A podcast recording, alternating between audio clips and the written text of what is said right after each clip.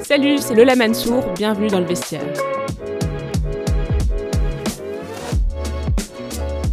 Salut Lola. Bonjour. Trois ans et sept mois sans judo. Tu peux un peu raconter, c'est quoi la, la sensation qu'on a quand on, quand on refoule un peu, un peu le tatami après si longtemps? Euh, C'est vraiment la sensation de pouvoir euh, respirer pleinement, enfin, euh, de, me retrouver, parce que le judo euh, a occupé euh, et occupe toujours une place énorme dans ma vie, et c'était un, véritablement, un véritablement comme une forme d'amputation, en fait, de, de, ma passion, de mon sport, et c'est un vrai bonheur de, de pouvoir retrouver le tatami. On va reparler juste de ta, blessure. Tu peux réexpliquer mais comment ça s'est passé? C'était quoi le bilan des, médecins? Juste raconter ça en fait. Euh, ça a été un parcours très compliqué parce que malheureusement en Belgique, euh, les connaissances en tout cas médicales et sportives par rapport euh, à une blessure comme la commotion cérébrale sont, manquent encore. Et donc suite à ma chute sur la tête, en fait, j'ai mis énormément de temps à pouvoir trouver un encadrement adapté à mes besoins. Euh, on a pris pendant plusieurs mois, je pense, euh, beaucoup de risques avec ma santé en faisant des tentatives de, de reprise d'entraînement qui étaient suivies toujours par des régressions. Euh, c'est toi qui poussais vers l'entraînement ou c'est les médecins qui disaient, qui te donnaient le go? Les deux en fait. À la fois il y avait un décalage entre euh, ce que je ressentais au quotidien, toutes les difficultés euh, que, que, je pouvais euh, rencontrer, autant au niveau sportif que dans ma vie personnelle, intellectuelle, puisqu'une blessure à la tête n'est pas comme une blessure euh, purement mécanique. Mais à côté évidemment ma volonté, mais comme tout athlète, de pouvoir revenir au plus vite sur le tatami, avec aussi un calendrier euh, sportif, puisque les, les compétitions euh, pour qualificatives pour les Jeux de Tokyo allaient commencer. On était en plein circuit. Je veux dire, pendant euh, ma blessure, on a dû renoncer à, une dizaine de déplacements à l'étranger, que ce soit des stages ou des tournois, où à chaque fois, en fait, la fédération m'inscrivait, bouquait les avions, hôtels, et quelques jours avant, on se rendait compte que j'étais pas du tout apte à pouvoir y aller. Donc, euh, il fallait chercher un certificat pour obtenir des remboursements. Et donc, ça a été un engrenage euh, euh, comme ça pendant assez longtemps et, où je ne trouvais pas en fait de, de perspective. C'était très compliqué, j'avais pas de réponse.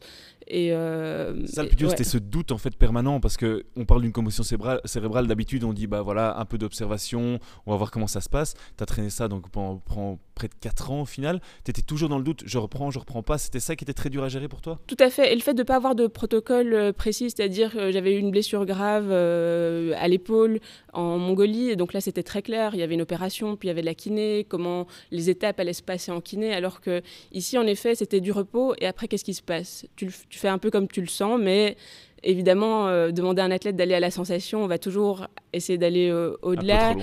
Et au niveau de la tête aussi, c'est pas quelque chose de, de, de visible. Euh, ça fait partie vraiment des, des mots invisibles qui sont très insidieux aussi. Et euh, c'est difficile à gérer vraiment au, quotidien, au point qu'au début, je me demandais même euh, si je ne devenais pas folle. Je doutais vraiment de, mes propres symptômes, de, ce que je pouvais euh, ressentir et vivre, parce que pour moi, c'était pas normal. Il y avait trop de décalage entre une forme de, négligence ou de laxisme de la part de mon encadrement sportif et, des premiers médecins euh, qui m'ont reçu et euh, des difficultés que j'avais au quotidien à reprendre déjà une, vie normale, à, à, promener mon chien euh, 20 minutes et, trouver que tout l'environnement extérieur arrive vraiment comme une agression. Et donc euh, oui, c'est ce qui a été euh, le plus dur. Et euh, au bout de huit mois, en fait, des amis de l'équipe canadienne m'ont envoyé un protocole qui existait là-bas au, Québec, où c'est quand même beaucoup plus avancé au niveau de tout ce qui est neurosciences. Et, et donc, en, en, voyant ce protocole, en fait, j'ai vu tout ce dont j'avais manqué pendant plusieurs mois. Et, je crois que ça n'a fait qu'empirer la chose, forcément, parce que quand on essaye et, que ça allait de, de, plus en plus mal, euh, euh, il y avait vraiment un stade où c'était une intolérance totale à tout type d'effort, à toute forme euh, d'interaction extérieure. Oui, ça, a été fort compliqué jusqu'à ce qu'on reprenne vraiment un, une rééducation par palier à zéro à l'ULB. Dans ton quotidien, il y avait quoi que tu ne pouvais plus faire à cause de ça? Euh, énormément de choses. Déjà, le fait de retourner en cours. Euh, au début aussi, beaucoup euh, d'oubli. Le, le, fait même d'aller prendre un thé ou un café avec des amis, euh, c'était très compliqué. J'ai dû en fait trouver des stratégies pour éviter les, heures de pointe, pour éviter trop de conduite.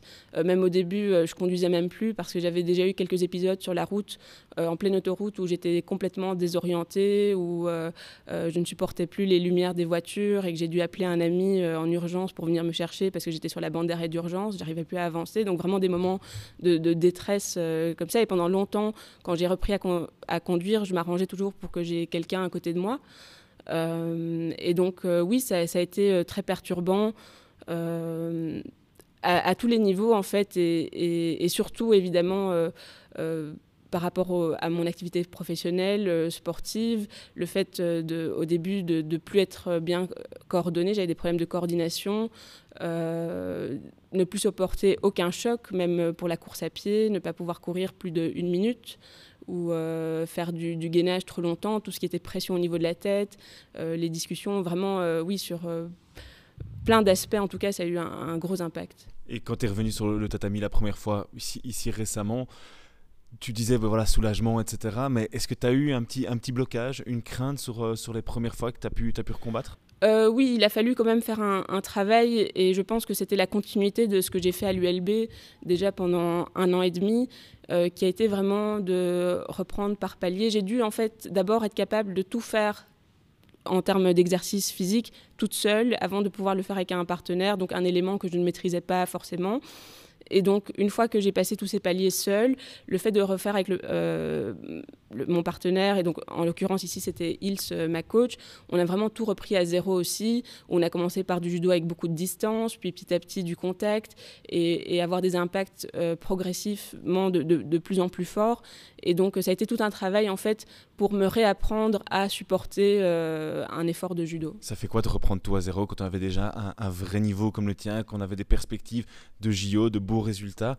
Ça doit être très très très, frustrant en fait. C'est un peu euh, mitigé parce que pendant un moment euh, ça a été j'étais tellement mal que je n'étais même pas sûre en fait de, pouvoir euh, revenir sur le tatami. Donc d'une part, il y avait évidemment ce, plaisir de, retrouver le tatami, de dire ça y est, ça c'est quand même une étape cruciale, voir que ça avançait. Mais évidemment, il y a toujours ce, ce, piège un peu de la comparaison par rapport à avant et encore actuellement.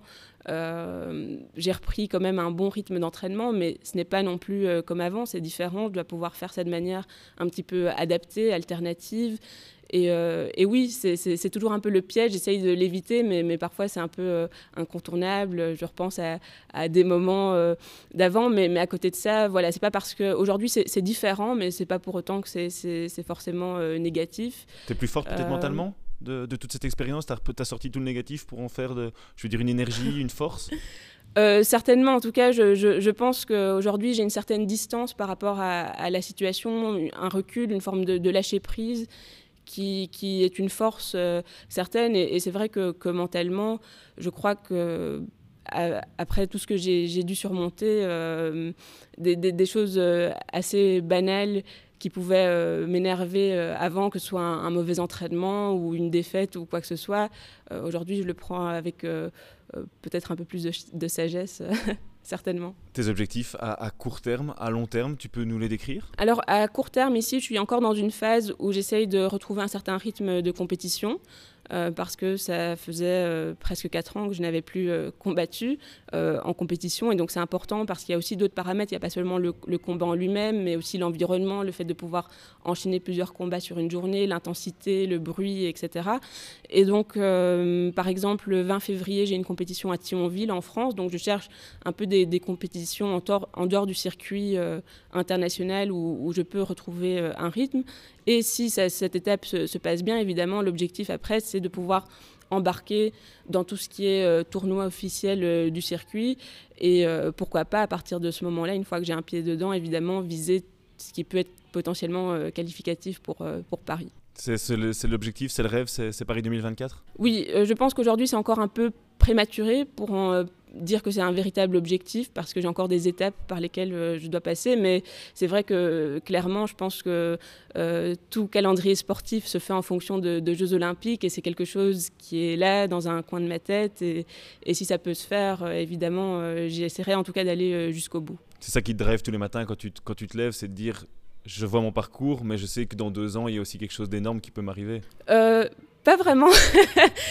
Évidemment, c'est un, un, objectif euh, ou un rêve qui est, qui est présent, mais, mais aujourd'hui, ce qui me motive le matin, c'est de pouvoir aller à mon entraînement, tout simplement. Les choses simples. Oui, c'est vraiment euh, plus euh, à court terme de, de, profiter vraiment du moment, de, de, de tout ce qui m'a manqué pendant, pendant plusieurs mois et, et, tout ce que je suis capable de faire. En fait, oui, je profite vraiment du, du, du moment présent et oui, je suis juste contente d'aller à l'entraînement le matin quand je me lève.